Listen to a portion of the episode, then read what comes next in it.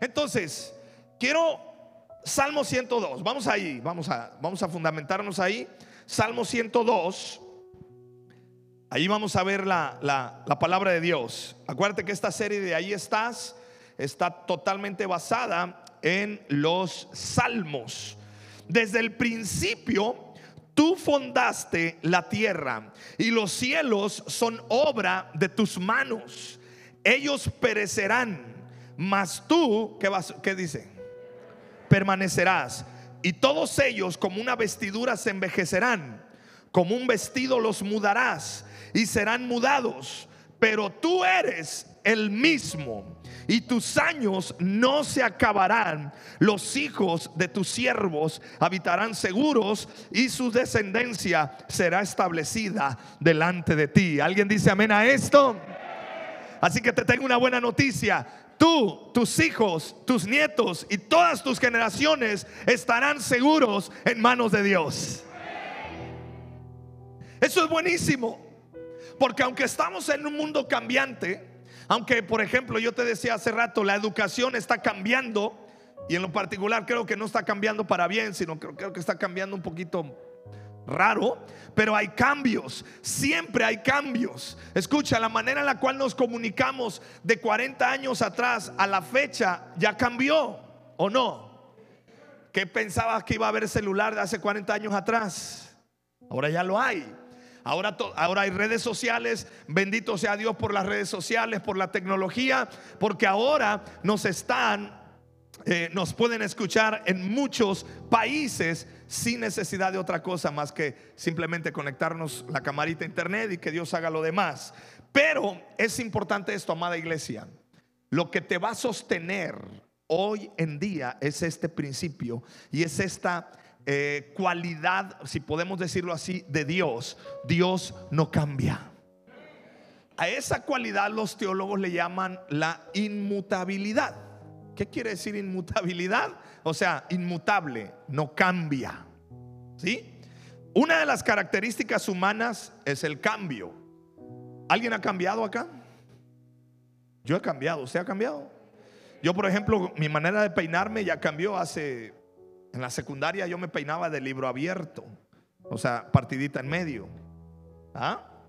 Ahora ya, ya me peino diferente, usted se peina diferente, se viste diferente, ¿o no? Porque siempre hay cambios, cambios de edad. ¿Alguien cambió de edad?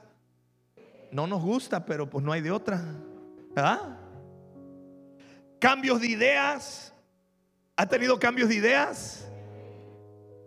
Cambio de objetos, sí, cambio de lugar, o sea, el mundo cambia en, lo externo.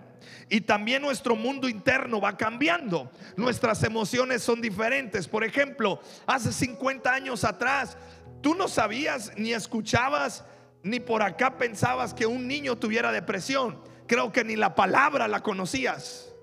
¿Verdad que no? Pero hoy en día hasta los perros se deprimen.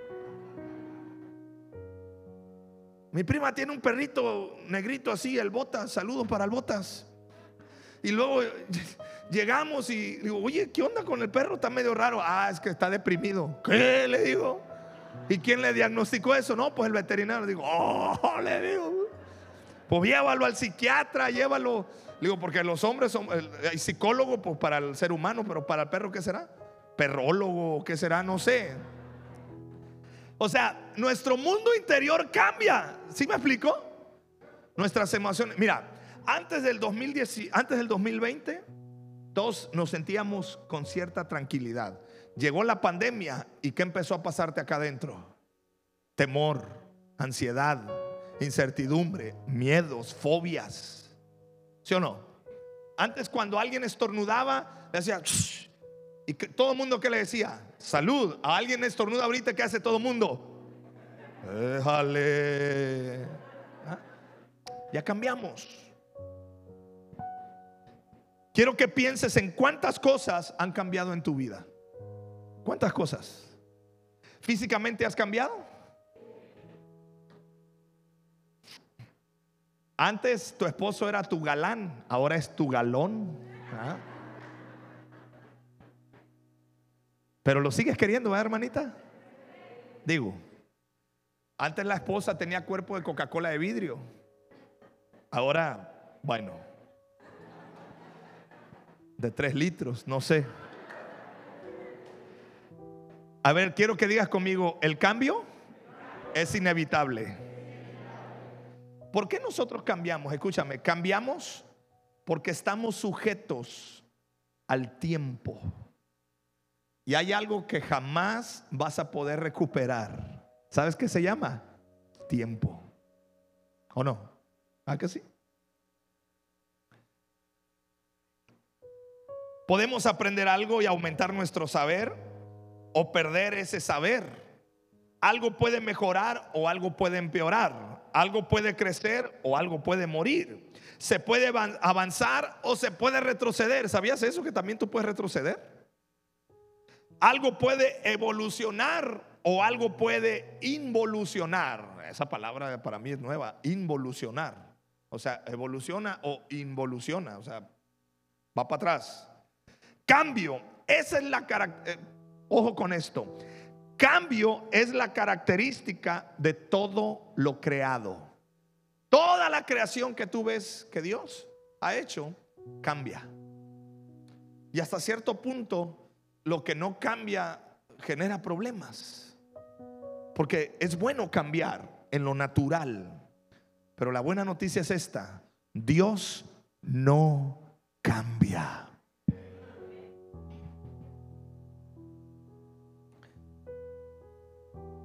Antes yo pensaba una cosa, ahora pienso otra.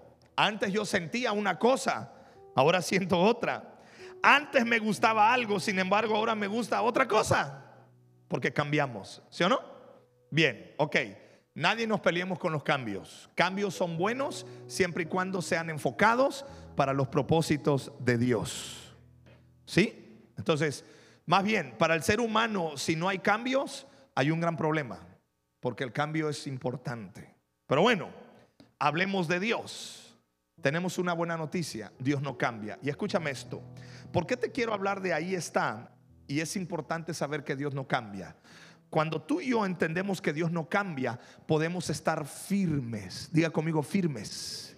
¿Por qué podemos estar firmes? Precisamente como todo va cambiando, escúchame, cambió la tecnología, cambiaron las comunicaciones, cambiaron, muchas cosas cambiaron, pero tú y yo podemos decir, mi Dios en quien confiaré sigue siendo el mismo.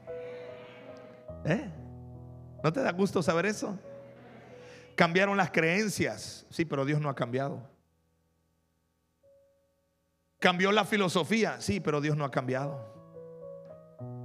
Cambiaron los tiempos, sí, pero Dios no ha cambiado. Entonces, el primer punto es este, Dios es inmutable. Aquí está, esa es una palabra muy, muy, muy teológica que pues, apréndetela, al menos para que achicales a alguien más, para que sepan que sí sabes, ¿no? Para que digan, ay, este sí va a la iglesia. Dios es inmutable. ¿Qué quiere decir esto? No cambia. Él es estable, firme, sólido. Diga conmigo, estable, firme, sólido. Diga conmigo, sin cambios.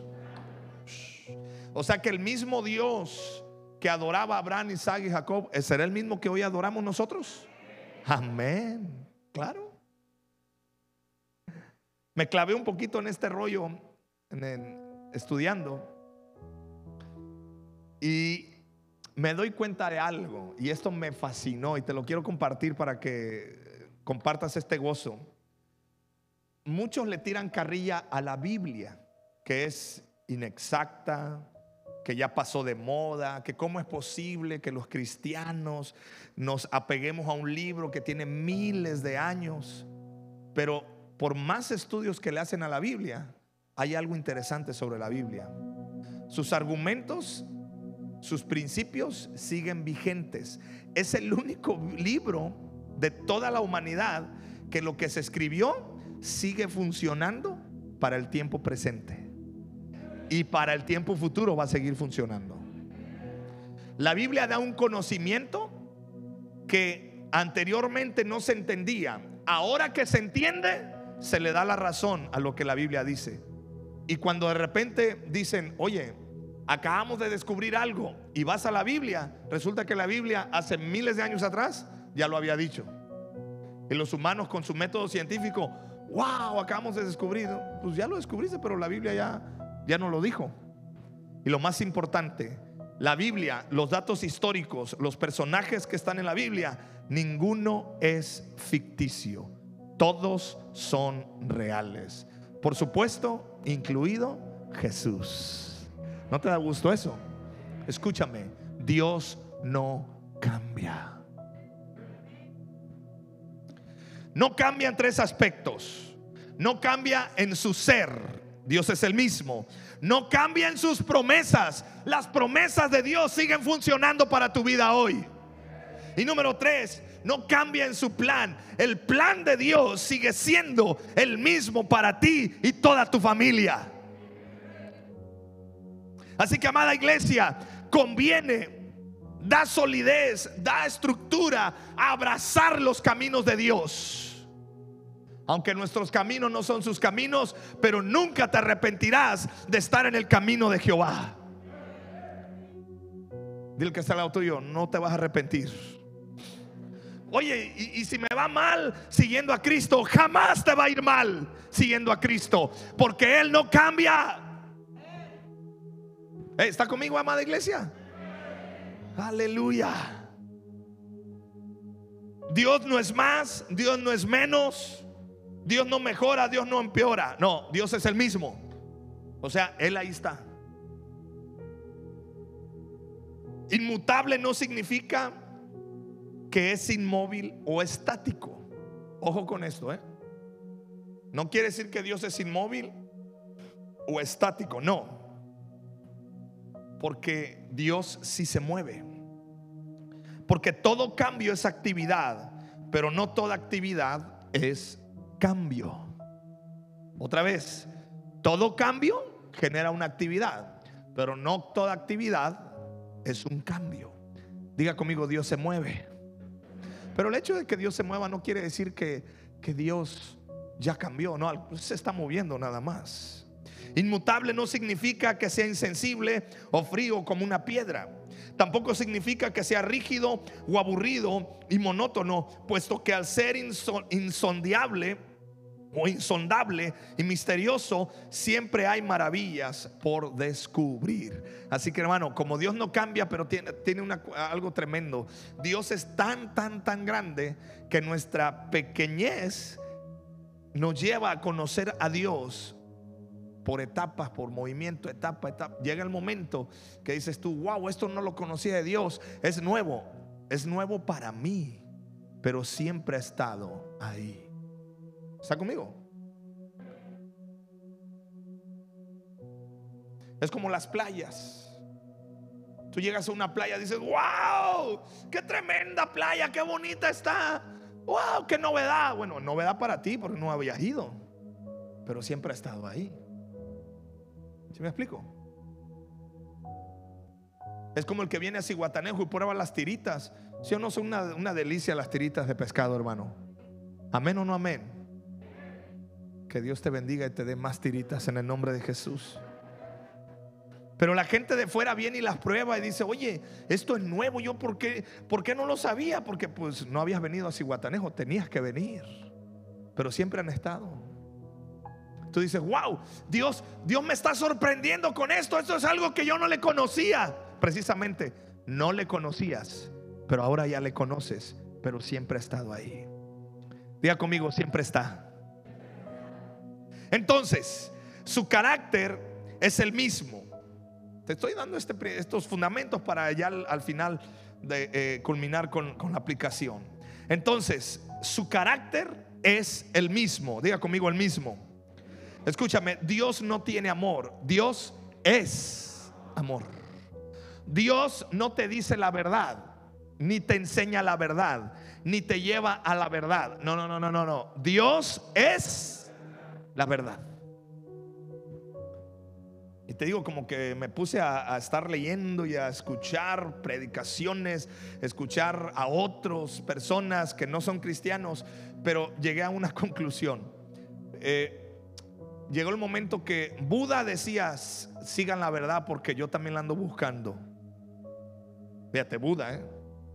él, llegó a decirle a sus seguidores, sigan la verdad porque yo también la estoy buscando. Y Jesús cuando llegó acá, ¿qué dijo Jesús? Yo soy la verdad, el camino, la verdad y la vida. Buda dijo, hay muchos caminos que llevan a Dios. Jesús dijo, no, no, no, yo soy el, yo soy el camino. Yo no soy un, yo no soy un caminito por donde no. Yo mismo soy el camino. Dios me ama como siempre me amó y Dios te amará como siempre te ha amado. ¿Alguien dice amén a esto?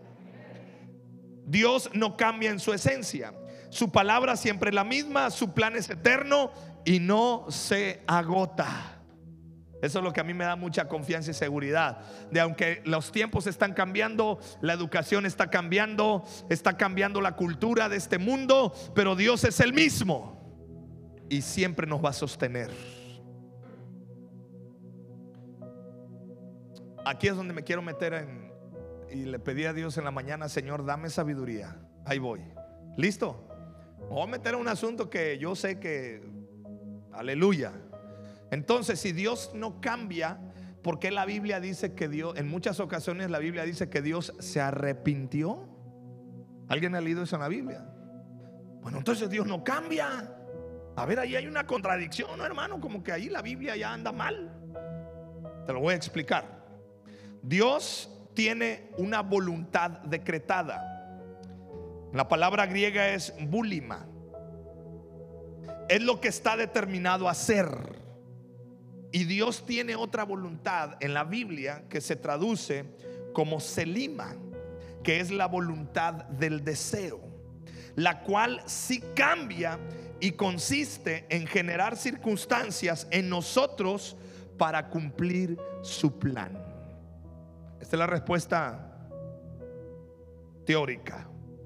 ¿Cómo lo explicamos entonces? ¿Dios se arrepintió o cambió de opinión? Ahí te va el ejemplo. Supongamos que el maestro te dice que para probar, ¿cuál es la calificación mínima, probatoria ahorita? En mis tiempos era 6, no sé ahorita cuál sea. A ver, estudiantes, ¿cuál es?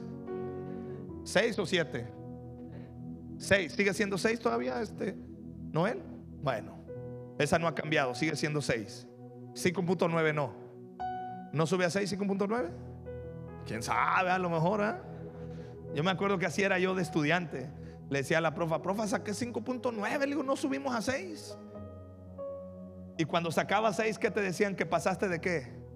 De panzazo. ¿eh? Bueno, supongamos que es 7, la calificación mínima probatoria. Y en mi examen sacó un 5. ¿Qué me van a dar? ¿Aprobación o reprobación?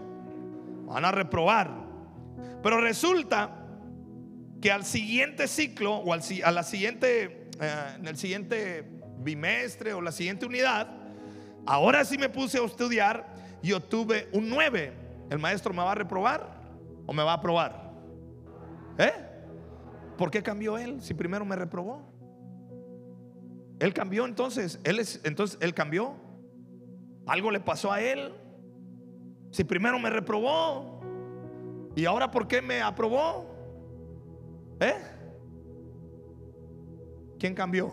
¿El profe o yo? Lo mismo sucede. Dios no cambia, pero Dios ya tiene establecido sus principios. ¿Y por qué dices tú, oye, antes como que Dios, y ahora como que Dios hizo algo diferente? No, Dios no hizo algo diferente. Yo hice algo diferente que accedí a otra etapa, a otra forma a la cual jamás había accedido porque yo no había cambiado. ¿Estamos? Bueno, así funciona. Entonces, pero Dios no cambia. Otro ejemplo es el sol. ¿El sol cambia? ¿Usted qué cree? Antes pensaban que sí. Al pobre Galileo Galilei lo, hasta lo metieron a la cárcel. Pero después se dieron cuenta que no es el sol el que se mueve. ¿Qué es lo que se mueve? La tierra. La tierra gira. ¿Cuánto tarda la tierra en, girar alrededor del sol? A ver, clases de física. 360 y cuando el año es bisiesto. Entonces, ahora, como el sol, la tierra gira, pero también resulta que la tierra gira sobre su propio eje. ¿Cómo se le poquito de, disculpen, nada, pero ¿cómo se le llama ese movimiento? Rotación. ¿Y al otro movimiento cuando gira alrededor? Ah, si fueron a la escuela, eh, muy bien, muy bien. Imagínate que la tierra sacara sus ideologías y dijera, ahora no voy a girar, ahora me siento luna. Imagínate que la tierra salga con su ideología. Que diga la tierra, no, ahora, ahora yo quiero ser luna. ¿Cómo ves? ¿Ah? ¿Verdad que no, no, no, no cuadra exacto? Pero bueno, punto de aparte. Entonces, como la y luego lo sorprendente, ¿sabías tú que la tierra no está recta sobre su propio eje? Tiene una inclinación. Esa sí ya no me acuerdo de cuántos grados es. Si alguien se acuerda. 23 grados. Ay, Jesús. Oye, brother, andas al tiro, ¿eh? Dale una coca a mi hermano. Ah, no es cierto. O un café, lo que gustes. Y como la tierra está inclinada a 23 grados según Jera papá. Sí, según, porque tú, yo necesito comprobar esos datos. Yo tengo otros datos. Ah, es cierto. Entonces, ese giro también nace que del del hemisferio norte, por ejemplo, nosotros ahorita tenemos verano, pero del Ecuador hacia abajo, ¿sabes que ellos están en invierno? Argentina, Colombia, Chile, Uruguay, Paraguay, ellos ahorita están en invierno. Cuando nosotros pasamos invierno, por la rotación y todo, ellos pasan a verano. ¿Por qué te hablo de todas estas cosas? Porque el sol sigue estando en su lugar. La percepción de nosotros es que el sol cambia, ¿no? ¿Alguien de ustedes ha dicho, hoy qué fuerte estuvo el sol? ¿Alguien lo ha dicho? Yo lo he dicho. Pero hay una realidad. el sol, o sea, el sol sigue tirando la misma temperatura, sigue tirando los mismos rayos. Entonces, no fue el sol. ¿Qué, qué fue lo que cambió? La posición. Ya, ¿te quedó claro entonces? ¿Dios se arrepiente o no se arrepiente? No, es que más bien somos nosotros los que nos movemos. Ok, ya, ya, basta de teología, ya, vámonos a lo bueno, ¿ya? ¿Cómo me uno a su inmutabilidad? Esto es muy práctico. ¿Sigue conmigo, iglesia? ¿Estamos aprendiendo? Bueno, ok, ya, estuvo bueno el aprendizaje, vámonos a la práctica, que esto es lo que me interesa. ¿Cómo me uno a su inmutabilidad? O sea, ¿cómo puedo yo recibir, me, conectarme con esa inmutabilidad? Número uno, amada iglesia, escúchame, por medio de su palabra. En su palabra yo encontraré el mismo Dios que no cambia. Escúchame, ¿Cómo puedo yo estar estable emocionalmente? ¿Cómo puedo tener emociones estables? ¿Cómo puedo tener sentimientos estables?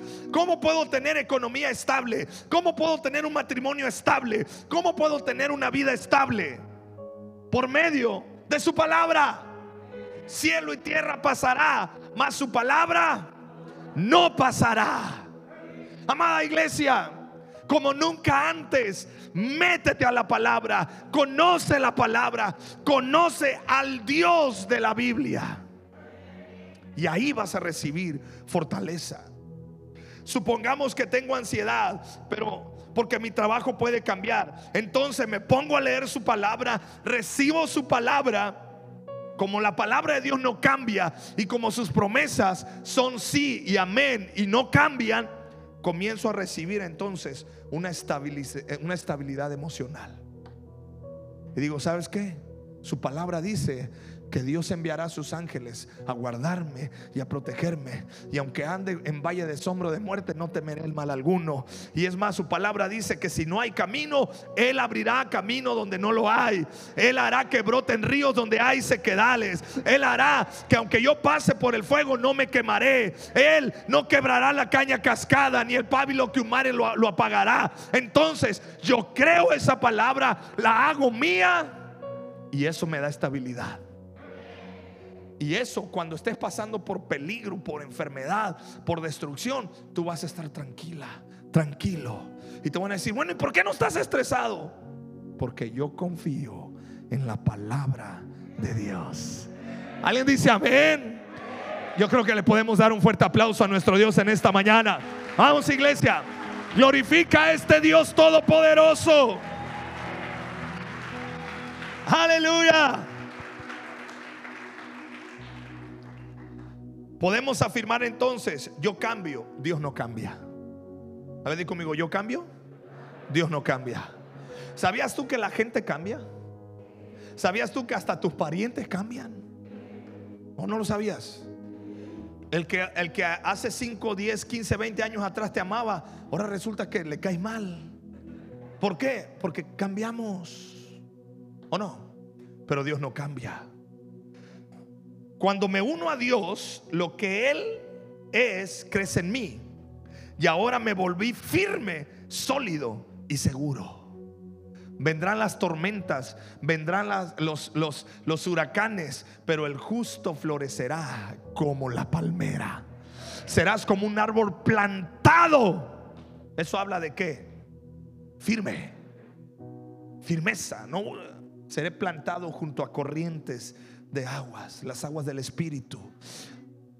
Que seré ese árbol que mi hoja no cae. Eso habla de que a mí no me mueven. O sea, yo no voy a estar marchito. Que da su fruto a su tiempo y su hoja no cae. Ese eres tú. Yo me topo con cristianos, me topo con personas que me dicen, es que yo ya no voy a la iglesia porque, pues, es que puro hipócrita. Ah, es que, o sea, Ay, mucho amor.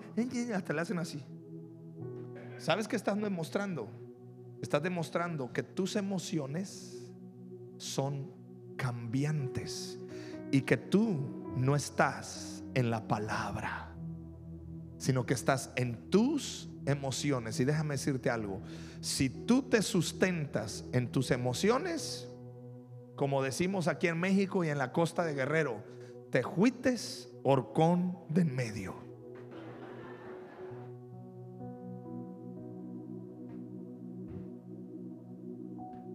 Como dijo un niño, estaban dos niños peleando y el otro lo empujó y era un chamaquito de tres años y agarra el chamaquito y se, seca el sudor. Dice, ahora sí te cargó el payaso y se le fue encima. Bueno, si tú te sustentas en tus emociones, el mismo payaso que cargó ese niño va a venir y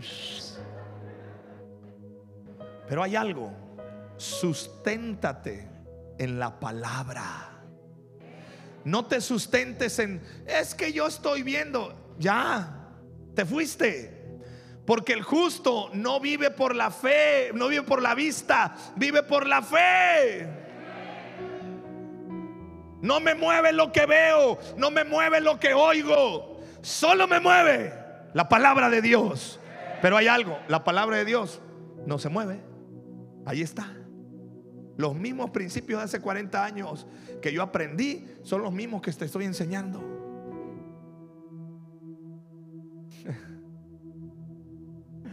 Los mismos versículos que mi madre me enseñó y que me han servido son los mismos que yo le estoy enseñando a mis hijos.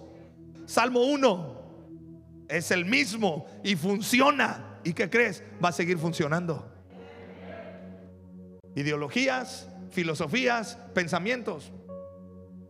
Es allá. Frente a todo lo que cambia, me mantengo como una roca. Me volví firme como Él porque viví su palabra.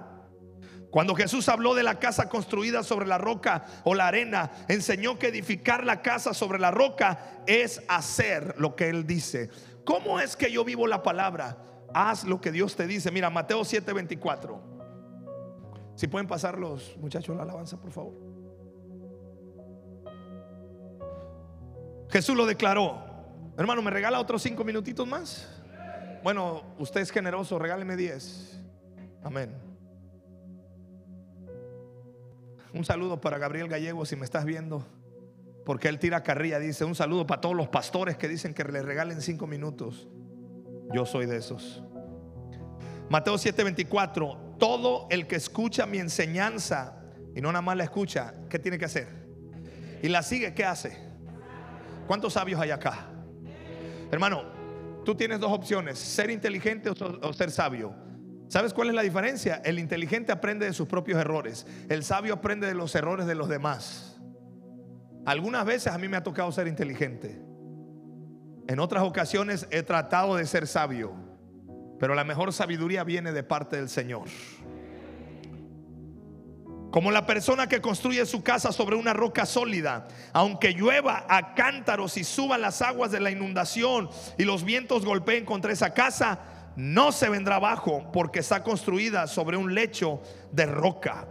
Sin embargo, el que oye mi enseñanza y no la obedece es un necio como la persona que construye su casa sobre la arena, cuando vengan las lluvias y lleguen las inundaciones y los vientos golpeen contra esa casa, se derrumbará como un gran estruendo. Amada iglesia, familia, amigos, yo quiero decirte esto. No hay mejor cosa que tú puedas hacer. Obedece la palabra. No se equivoca. Tú no te equivoques.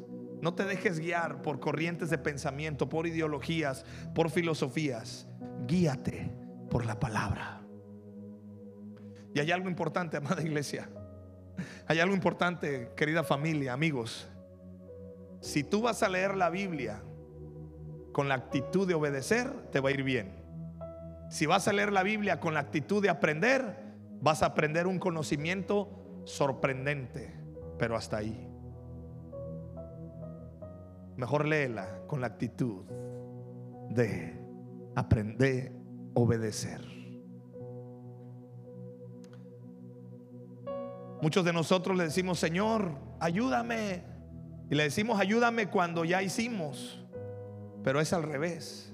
Primero es, Señor, quiero hacer esto. ¿Cómo ves? ¿Lo hago? ¿No lo hago? Y si Dios dice no, ¿qué tienes que hacer tú? Obedecer. Y si Dios dice sí, ¿qué tienes que hacer?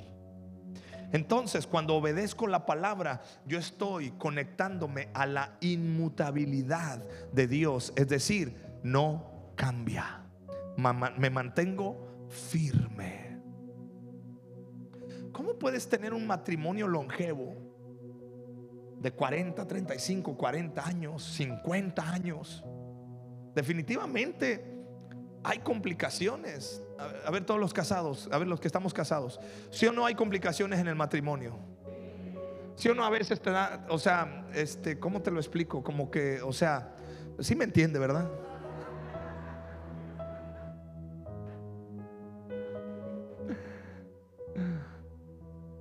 De repente, ¿no, ¿no te has hecho la pregunta? Bueno, dices tú, ¿en qué momento me casé con esta persona? ¿Qué estaba pensando yo? Y luego ves a tus hijos y dices, bueno, me consuela. ¿Cómo puedes mantener un matrimonio longevo? O una de dos. O cada quien duerme en un cuarto diferente y no se ven para no tener problemas. O abrazan el amor que solo Dios te puede dar. Y el amor que Dios te da es el que tú das a tu pareja. Porque el amor de Dios no cambia. Pasarán los tiempos, pasarán los siglos, pasarán los años y tú sigues en ese amor. La clave es experimentar, diga conmigo experimentar. o sea, lo importante no es conocer, la clave es experimentar. Mira, hermano, si tú conoces poco de la Biblia, ánimo, aplica y experimenta lo que conociste de la Biblia.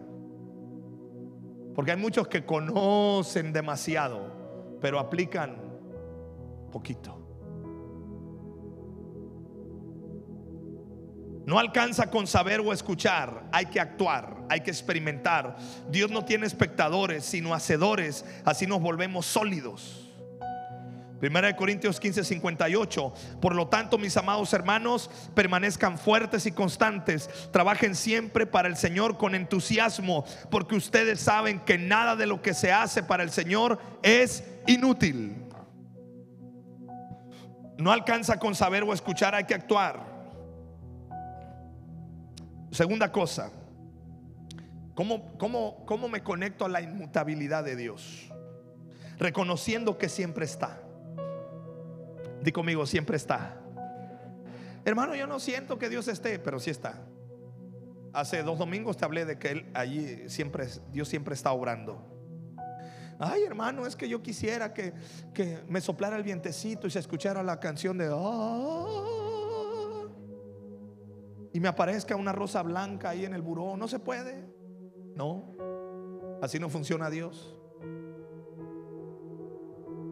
Un hijo que sabe que su padre siempre lo escuchará, que está cerca, pase lo que pase, tiene un padre inmutable, o sea, sabe ahí. Así Dios siempre está. Dios está para amarme, escucharme, transformarme, etcétera. Nada de Él es más o menos. No, no, no. Nada de Él se modifica. Simplemente Dios es y Dios está. Tercero, reconociendo que no se olvida. Gloria a Dios por eso. Yo lo digo por mí, yo soy bien olvidadizo. Hay veces que eh, salimos de la iglesia o salimos de la casa, me dice mi esposa, eh, vamos a ir a aquel lado eh, primero y luego después. A mí se me olvida y ya cuando ya menos pienso, ya pasé por el lugar. Y mi mujer se enoja. Y yo también me enojo a veces porque ella se enoja. Y ella se enojó porque a mí se me olvidó. Y yo no reconozco que soy olvidadizo. Y, ya te sabes ahí el problema. Buena noticia, Dios no se olvida. ¿Te da gusto escuchar esto? Dios no se olvida de tu situación. Dios no se olvida de tus hijos. ¿Ya se le olvidó a Dios que te tiene que sanar? No. Él sigue obrando. ¿Ya se le olvidó a Dios que te quiere que te tiene que bendecir? No. Él sigue obrando. Una persona a punto de morir pidió que le recordaran una promesa bíblica. Estaba en su lecho de muerte para partir en paz, dado que no recordar en ese momento las promesas le traía angustia. El pastor llegó y le dijo, aunque tú no recuerdes sus promesas, Él no ha olvidado ninguna de las que te declaró. De esta manera esa persona partió en paz. A mí se me puede olvidar, buena noticia, a Dios no. Dios sigue vigente en sus promesas. Tus hijos van a recibir la promesa de Dios. La gente falla y es infiel, Dios no. La gente dice una cosa y luego hace otra, Él no. La gente está y mañana no está, Él siempre está. Las cosas van y vienen, Dios no. Las circunstancias mutan, Él es nuestra roca y ancla. Número cuatro, entonces, ¿cómo puedo yo permanecer en esa inmutabilidad de Dios? Lo que hago, lo hago para Él. Aquí te quiero dar una tremenda enseñanza. Todo lo que hagas en tu casa, en tu matrimonio, en tu trabajo, con tus hijos, con tus vecinos, en la iglesia, como ciudadano, como profesionista, como trabajador, como patrón, como mexicano, si quieres ponerle así, apréndete este principio. Todo lo que hagas, hazlo para quién? Para Dios.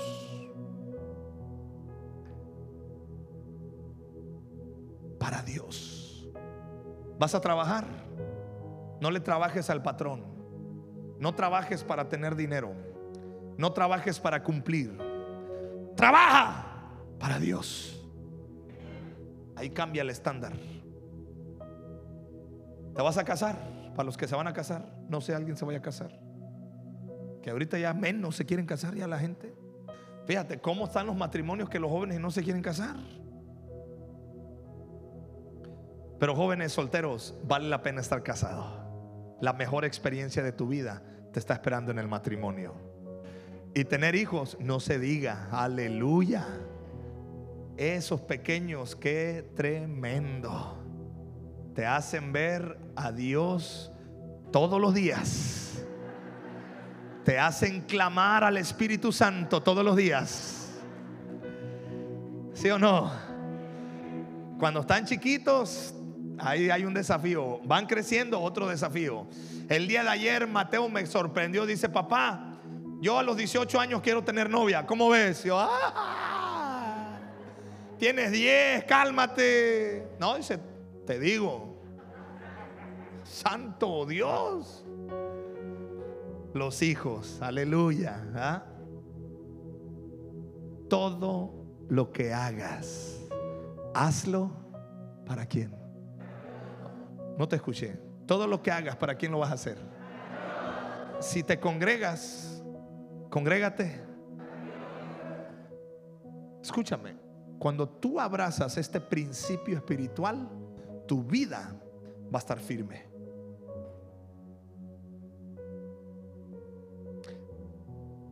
Te van a ofender, sí, pero como yo todo lo hago para Dios, firme. Oye, te están criticando, ajá, pero como todo lo hago para Dios, firme. ¿Cómo necesita nuestra generación personas como tú y yo que estemos firmes en los principios de Dios? ¿Y cómo son esos principios? Todo lo que hagas, hazlo para Él. Mi máxima satisfacción no es hacer algo bien. Mi máxima satisfacción es hacerlo para Dios. Yo sé que si lo voy a hacer para Dios, no lo voy a hacer bien, lo voy a hacer excelente. Porque es para Dios. Si todo lo que hago lo hago para Él, seré inmutable. Proverbios 16.3 declara, pon todo lo que hagas en manos del Señor y tus planes tendrán éxito. Alguien tiene que aprenderse este proverbio en esta semana. Apréndetelo. Todo lo que hagas, pon todos tus planes, pon todo lo que hagas en manos del Señor. ¿Y qué va a pasar? Y tus planes tendrán éxito. ¿Te lo quieres aprender? Proverbios 16:3, 1, 2, 3. Pon todo lo que hagas en manos del Señor y tus planes tendrán éxito. Proverbios, última vez repetimos, pon todo lo que hagas en manos del Señor y tus planes tendrán éxitos. Proverbios 16:3, quítamelo de pantalla. Todo lo que hagas en tu plan, todos tendrá éxito. Proverbios, ahí está, ya te lo aprendí. Ahora, ya te lo aprendiste acá, que de acá no te lo vayas a atragantar, que baje, que baje, que baje. Acá, tiene que quedar acá, en el corazón. No debo preguntarme, ¿esto que voy a hacer, lo hago para Él? Ya que siempre el alma te va a decir, sí, hombre, tú estás bien. y nos engañamos. Lo mejor no es analizar para quién lo hago, sino directamente llevar a la cruz toda motivación. Y antes de hacer algo, decirle, Señor, llevo a la cruz mis motivaciones. Hago esto solo para ti sin esperar nada de nadie. Otra vez, sin esperar nada de nadie. Papá, ¿le vas a dar estudios a tus hijos? ¿Se los vas a dar? Sin Yolanda Mari Carmen entonces. ¿Qué quiere decir eso? No le ande lloriqueando a sus hijos. Es que yo te di estudios. No, no, no, no, no, no. Dele estudios. Porque lo que haces, lo haces para Dios. No hay cosa más frustrante que de repente yo empiezo a escuchar a los jóvenes que sus papás les andan cantando los estudios. No, no funciona así. Perdón, pero tengo que decir. ¿Le vas a dar estudios? Dáselos. Hazlo para Dios. Dios en su momento va a tocar el corazón de tu hija, de tu hijo. Claro que si tu hijo se quiere ir a Harvard y nomás te alcanzó para la UT, pues la UT es lo que le vas a dar. Digo, también chavos, no se me aceleren. Se quieren ir a estudiar allá al TEC de Monterrey. Papi, saliste con 7.5 la prepa. Hermano, ahí los promedios son de 9.5 para arriba. Ubícate. Digo, pues, perdón, pero, o sea, ¿qué hubo? ¿Qué?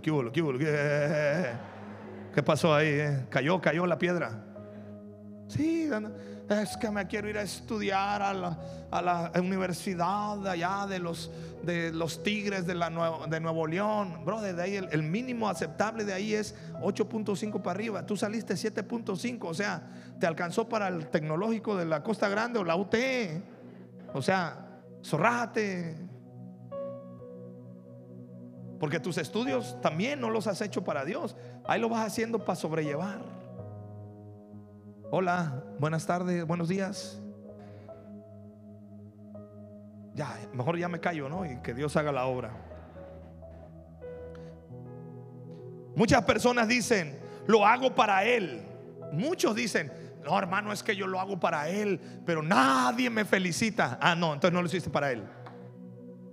En el momento que pides reconocimiento, en el momento que pides que te aplaudan, en el momento que pidas que ya no lo hiciste para Dios, lo hiciste para la gente. Y te voy a decir algo, todo que hagas todo lo que hagas para la gente, un día la gente te va a aplaudir y al otro día te van a apuñalar por la espalda. ¿O no? Por eso muchos padres frustrados con los hijos, es que le di escuela y es, que lo hiciste para ellos. Y los hijos un día están de una manera, al rato crecen, conocieron a Juan de las Pitayas, conocieron a Gloria Trevi, la desgreñada, conocieron a Chuchito, no sé qué, y ya les cambiaron muchas cosas y cambian. Y los padres un montón de frustrados. No estoy dando licencia para que los hijos hagan lo que quieran. Porque de todo lo que hagas como hijo, si deshonras a tus padres, la Biblia dice, honra a tu padre y a tu madre para que tengas larga vida sobre esta tierra. Para que te vaya bien y, te, y tengas larga vida sobre esta tierra. Mal haces, hijo, si no escuchas la opinión de tus padres. Mal haces, te va a ir mal. Sorry. Además, ya, ya como que me, me ya tengo, pero ya lo vamos a parar. ¿Por qué? Ay, hermano, no estuve una, la semana pasada no estuve aquí. O sea, aguánteme. Me quedé con muchas piedras para tirar.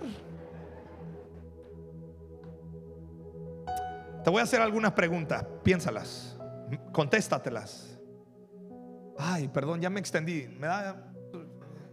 ¿Ya pasaron a la alabanza? No, pásenle, pues, amor, pásale. Pues, yo necesito que tú estés acá arriba para que sienta el fuá. Mira, ya estoy sintiendo ahí. A ver, ahí ya. ¿Qué pasaría si hago esto y nadie se entera? Respóndete. ¿Lo hiciste para Dios? ¿Qué pasaría si hago esto y nadie se entera? O le dan el crédito a otro y no a ti.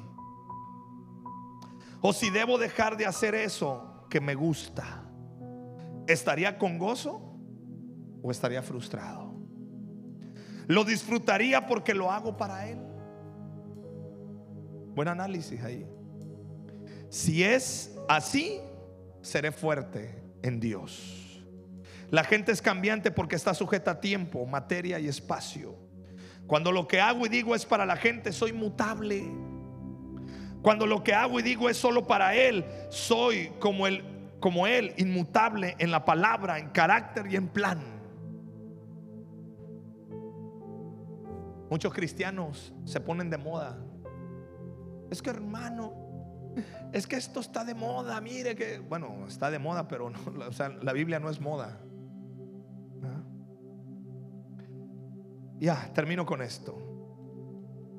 Haciendo todo para su gloria. Primero es hacerlo todo para Él. Dos, hacerlo todo para su gloria todo lo que hagas que glorifique a Dios.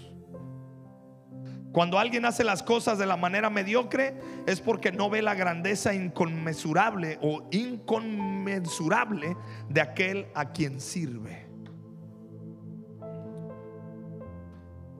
Primera de Reyes 9:11.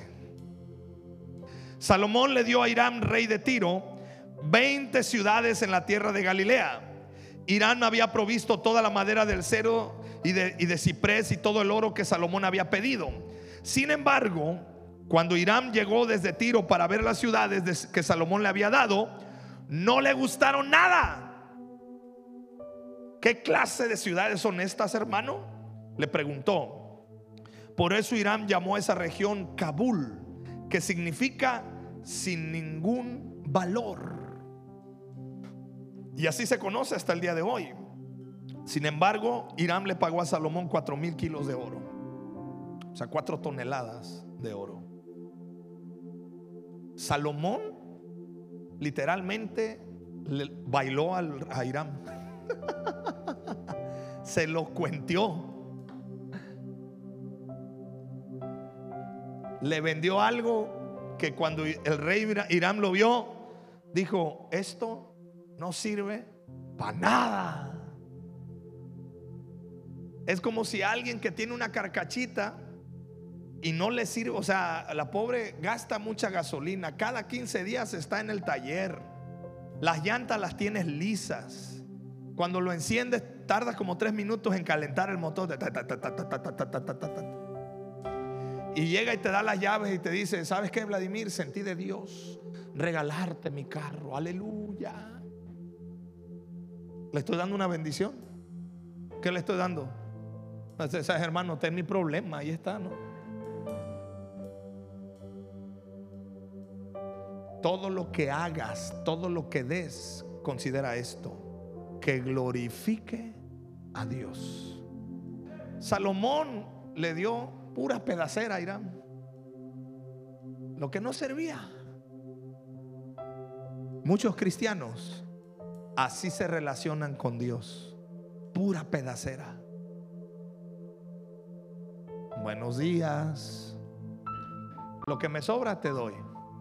Si puedo, vengo. Si tengo ganas, le entramos. Si no, pues pensamos que le estamos haciendo un favor a Dios y no es así. El otro el otro punto. Marcos 12:41.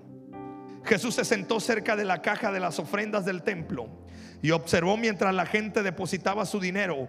Muchos ricos echaban grandes cantidades entonces llegó una viuda pobre y echó dos monedas pequeñas. Jesús llamó a sus discípulos y les dijo, les digo la verdad, esta viuda pobre ha dado más que todos los demás que ofrendan. Pues ellos dieron una mínima parte de lo que les sobraba, pero ella con lo pobre que es, dio todo lo que tenía para vivir. Entonces, es un asunto del corazón. Todo lo que hagas, todo lo que des, que glorifique a Dios. Póngase de pie, por favor. Escucha esto, iglesia.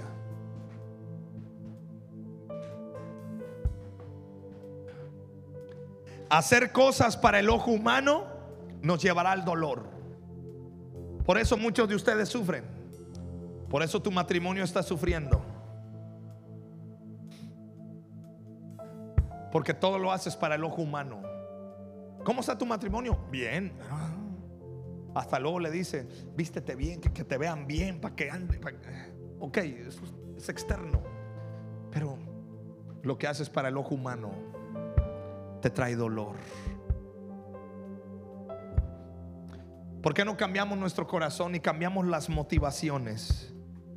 Queremos ver, ¿alguien quiere ver a Dios en su vida? ¿Quieres verlo en tu vida? cambia la motivación de tu corazón. Lo que hagas, no lo hagas por cumplir, hazlo para Dios. Y lo que hagas y des, hazlo para la gloria de Dios. Y te aseguro que el Dios inmutable, el que no cambia, va a llenar tu corazón. Y también tú permanecerás firme y adelante. Podrán venir circunstancias, enfermedades, dolor, angustia, pero tú sigues firme. ¿Alguien quiere recibir esta, esta inmutabilidad de Dios? ¿Lo quieres recibir en tu corazón? Cierra tus ojos. Y primero quiero orar por los que nos visitan por primera vez. Veo algunas personas que nos visitan por primera vez. Entonces queremos hacer una oración muy especial por ustedes. Así que mi hermana Michelle tiene un letrero que dice bienvenido. Les quiero pedir un favor a los que tienen este sticker de primera vez. ¿Por qué no salen de su lugar y vienen acá? Queremos orar por ustedes. Aquí mi hermana y otro equipo Queremos orar por sus vidas, pedirle a Dios que Él les abrace. Amada iglesia, dale un fuerte aplauso a Dios por estos corazones. Vengan acá, sigan a mi hermano. Bienvenidos, bienvenidos. Dios te bendiga. Toda una familia, amén. Gloria a Dios. Pásale, hija, pásale. ¿Habrá alguien más? Pásale. Aleluya. Amén. Vamos a dejar que Dios ahí haga la obra. Padre, oramos por estos corazones. Te pedimos, Dios, que tú toques sus vidas. Que tú vengas y les abraces, Padre. Y les muestres ese amor que solo, solo tú puedes dar. En el nombre de Jesús. Ahora usted levante las manos. Diga conmigo, Señor, yo reconozco que en muchas cosas que he hecho, las he hecho para mí, para mi placer. Algunas otras las he hecho para los demás, para quedar bien. Señor, perdóname. Hoy me arrepiento y hoy abro mi corazón para recibir de ti lo que no cambia, tu palabra. Hoy determino en mi corazón que obedeceré tu palabra, seguiré en tu palabra, aunque me duela, aunque no me guste, no me detendré, porque tú estás conmigo. Recibo tu verdad, recibo tus promesas y yo sé que tú estás conmigo. En el nombre de Jesús. Amén y amén. Dale ese fuerte aplauso para Dios. Aleluya. Él es el mismo ayer, hoy y por los siglos de los siglos. Por eso le amamos, por eso le adoramos. Ok. ¿Me puedes poner en pantalla Salmo 102? ¿Me lo pones otra vez? Quiero que meditemos entonces. ¿Estamos? Ok. Suavemente. Los servidores ya saben de esta dinámica porque hemos estado escuchando devocionales, pero suavemente. Desde el principio. Diga conmigo desde el principio. Hermano, esto habla de que Dios en tu inicio, ahí está, ahí estuvo, en tu inicio. Desde el principio tú fundaste la tierra. ¿Y qué más? ¿Son obra de qué? Hermano, ninguna galaxia, ningún cometa, ninguna estrella, ningún planeta es obra de un accidente. No. Dios con sus manos hizo todos los cielos. Ellos perecerán. O sea, aún la Biblia nos dice, las galaxias, porque se entienden, ya los eh, astrofísicos reconocieron que las, los estrellas chocan y ¡pam! se destruyen o se hacen un montón de cosas. Dice, ellos perecerán, pero ¿quién va a permanecer? Quiero que recibas, porque estamos meditando en este versículo. Dios que permanece, permanecerá. Es tiempo presente, tiempo futuro. Permanecerá, está hablando de un tiempo futuro, porque, o sea, hoy está y el día de mañana, ¿qué va a pasar? Va a estar. Y todos ellos, como una vestidura, se envejecerán. Como un vestido los mudarás. ¿Sabes de qué está hablando eso? de que los tiempos cambian, de que la gente cambia, de que tú cambias. Pero si tienes al Dios que no cambia, permaneces. El siguiente. Y serán mudados. Eso habla de que la gente cambia. Tú, tú y yo hemos cambiado. Pero tú eres, ¿qué? El mismo. O sea que el mismo Dios que sanó a Naamán de la lepra, ¿te puede sanar a ti? El mismo Dios que abrió el mar rojo puede hacer el milagro en tus hijos. Amén. Y tus años no se acabarán. Los hijos de tus siervos, ¿quiénes son los siervos de Dios? A ver, levánteme la mano. ¿Cuántos siervos de Jehová hay acá?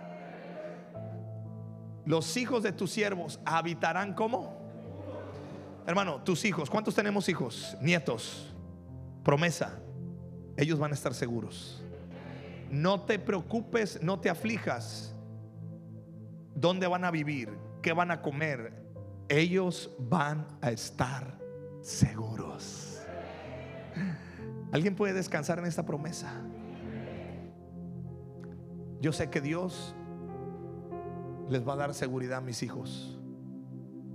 Yo sé que cuando ellos se casen van a tener buenas esposas. Porque confío que mis hijos también van a ser buenos esposos. Y yo voy a ser un buen suegro. También confío eso. Mi mujer, súper excelente suegra. Chulada de suegra que se van a echar las, las chamacas. Porque mis hijos, tus hijos, habitarán como. Otra vez, ¿cómo? Estamos meditando. Esto es meditar la palabra. Estamos comiendo de a poquito. ¿Y su descendencia será qué? ¿Delante de los hombres? ¿Delante de los políticos? ¿Delante de la economía? ¿Delante de quién? De Dios. Delante de ti. Cierra tus ojos. Que esta palabra penetre hasta, hasta tus huesos. Que esta palabra se haga viva y eficaz en ti. Hoy el Espíritu Santo te está quitando toda ansiedad de tu matrimonio. ¿Qué va a venir para tu matrimonio? Confía en Dios. Él no cambia. ¿Qué va a venir para tu economía? Confía en Dios. Él no cambia. ¿Qué va a venir para tu salud? Tu futuro? Confía en Dios. Toda ansiedad se va. Toda angustia se va. Toda depresión se va. Y ahora recibes la inmutabilidad de Dios. Hoy declaro que a partir de hoy tus sentimientos, tus emociones son firmes. Ya dejas de ser cambiante y comienzas a ser una mujer y un hombre de Dios conectados a su palabra. En el nombre de Jesús. ¿Alguien lo cree? ¿Alguien lo recibe en este día? Dale tu mejor aplauso a Dios entonces. Aleluya. Amén.